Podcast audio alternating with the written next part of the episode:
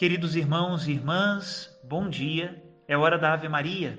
Rezemos juntos. Em nome do Pai, do Filho e do Espírito Santo. Amém. O anjo do Senhor anunciou a Maria, e ela concebeu do Espírito Santo. Ave Maria, cheia de graça, o Senhor é convosco. Bendita sois vós entre as mulheres, e bendito é o fruto do vosso ventre, Jesus. Santa Maria, Mãe de Deus, rogai por nós, pecadores, agora e na hora de nossa morte. Amém.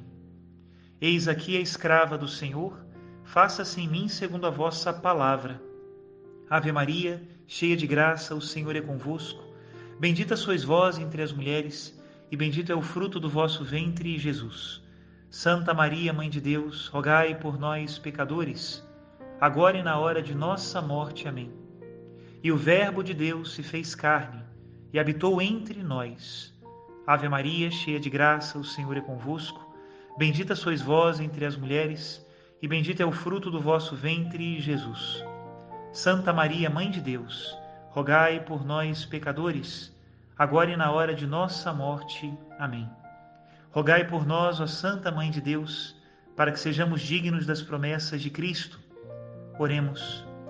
Infundi, Senhor, em nossas almas a vossa graça, nós o suplicamos para que nós que conhecemos pelo anúncio do anjo a encarnação de Jesus Cristo, vosso Filho e nosso Senhor, cheguemos por sua paixão e morte de cruz à glória da ressurreição da carne. Pelo mesmo Cristo nosso Senhor. Amém. Em nome do Pai, do Filho e do Espírito Santo. Amém. Queridos irmãos e irmãs, hoje, nesta liturgia de Quaresma, nós lemos o Evangelho de Mateus, capítulo 5, versículos do 17 ao 19. É um evangelho pequeno, mas onde Jesus Cristo nos fala que não veio abolir mandamentos e que nós precisamos cumpri-los. Pois é, hoje parece que é muito fácil não cumprir os mandamentos de Deus. A fé se tornou algo assim como muito abstrato. Não importa o que eu faça, o importante é ter um coração bom. Que coração bom se não seguimos os mandamentos do Senhor? Que coração bom se não somos capazes de seguir nenhum tipo de regra que nos leva, de fato, por um caminho de incorruptibilidade, de amor a Deus e de amor aos irmãos. Não sejamos hipócritas. Aqueles que não se esforçam não podem ser bons. E assim termina o evangelho de hoje. Portanto, quem desobedecer um só destes mandamentos, por menor que seja, e ensinar os outros a fazer o mesmo, será considerado menor no reino dos céus. Porém, quem os praticar e ensinar será considerado grande no reino dos céus. Hoje comenta para nós esta importância de uma fé íntegra e do cumprimento dos mandamentos Santo Irineu de Lyon, um bispo do século II daquela região da França. Ele foi discípulo de um discípulo do apóstolo São João. O Papa Francisco recentemente o declarou doutor da Igreja porque tinha muito boas relações tanto com o Oriente como com o Ocidente, doutor da unidade. Mas a unidade, nos ensina o próprio Santo Irineu, só é possível na verdade, não no erro. Escutemos o que ele nos diz. Conheço, caro Marciano, a tua diligência a caminhar no caminho da piedade que só conduz o homem à vida eterna. Me alegro e rezo para que, conservando pura a fé, tu sejas agradecido a Deus, teu Criador. E a quem o quiser conhecer, tu exporás com segurança o nosso ensinamento na sua integridade e pureza. De fato, para aqueles que veem, não existe senão uma estrada em ascensão, iluminada pela luz celeste. Mas para aqueles que não veem, as estradas são muitas, sem iluminação e de descida. A primeira estrada conduz ao reino dos céus e une o homem a Deus as outras estradas conduzem à morte e se afastam de Deus. Portanto, para ti e para quem tem no coração a sua salvação, é necessário caminhar na fé, sem desviar, com coragem e determinação, para evitar que, faltando tenacidade e perseverança, não se entreguem aos prazeres materiais ou que, errando a estrada, se afastem do reto caminho. Como o homem é um ser vivente, composto de alma e corpo, necessita agir segundo esses dois componentes. E porque as ocasiões de queda provêm de ambas partes, Existe uma santidade do corpo, que é a continência de todas as coisas descaradas e de toda ação iníqua, e uma santidade da alma, que conserva intacta a fé em Deus, sem acrescentar ou tirar nada.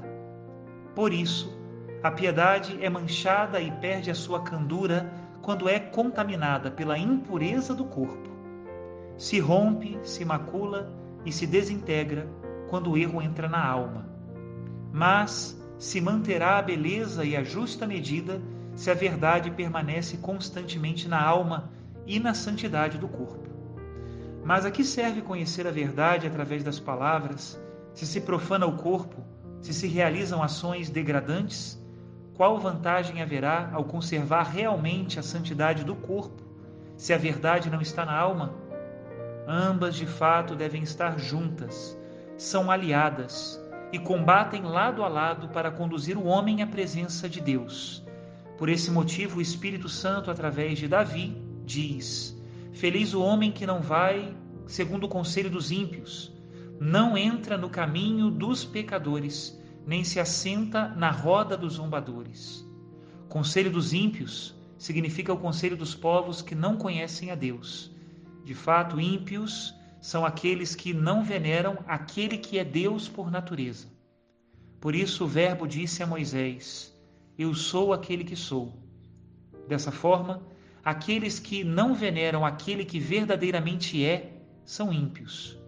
Aquele que não anda pelo caminho dos pecadores.